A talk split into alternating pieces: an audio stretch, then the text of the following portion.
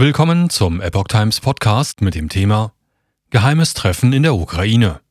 EU gründet Zentrum zur Verfolgung russischer Kriegsverbrechen.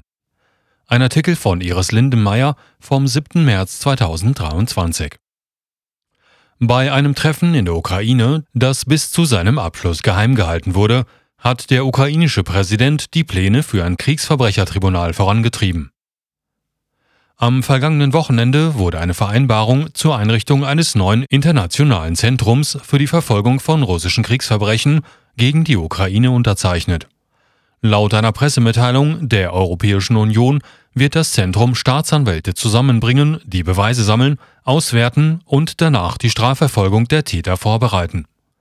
Die Ermittlungsgruppe besteht aus dem Internationalen Strafgerichtshof, der Ukraine sowie Litauen, Polen, Estland, Lettland, der Slowakei und, und Rumänien. Mit Hilfe von Eurojust, der Agentur der Europäischen Union für justizielle Zusammenarbeit in Strafsachen, sollen Beweise der Verbrechen gesichert und zentral an einem Ort aufbewahrt werden. Die Justizdatenbank wurde im Februar 2023 in Betrieb genommen. Von der Leyen. Putin muss zur Rechenschaft gezogen werden. Wie Kommissionspräsidentin Ursula von der Leyen mitteilte, gebe es immer mehr Beweise für direkte Angriffe auf die Zivilbevölkerung sowie auf die Energieversorgung und andere Infrastruktur. Bekannt sei auch, dass russische Streitkräfte Folter, Misshandlungen, sexuelle Gewalt und Massenhinrichtungen verübt hätten. Nicht einmal Kinder blieben verschont. Laut von der Leyen müsse Putin zur Rechenschaft gezogen werden. Nach den Gräueltaten in Butscha in der Ukraine hatte Präsidentin von der Leyen EU-Justizkommissar Didier Reinders beauftragt, die entsprechenden Maßnahmen zu ergreifen und die Bemühungen der EU zur Untersuchung von Verbrechen gegen die Menschlichkeit in der Ukraine zu koordinieren. Wie Reinders in einem Twitter-Beitrag betonte, begrüße dieser dabei die Zusammenarbeit mit dem Internationalen Strafgerichtshof.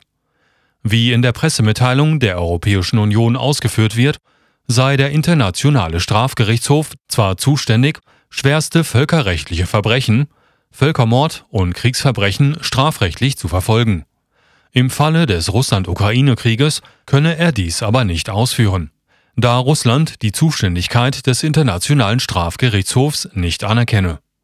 Aus diesem Grund sei das oben erwähnte Internationale Zentrum für die Verfolgung von Verbrechen der Aggression gegen die Ukraine kurz ICPA, gegründet worden. Geheimes Treffen in der Ukraine. Wie die FAZ am 4. März berichtete, sei die Ukraine bereits seit Monaten bemüht, mit ihren Unterstützern einen internationalen Gerichtshof nach dem Vorbild des Nürnberger Tribunals für Nazi-Kriegsverbrecher zu bilden.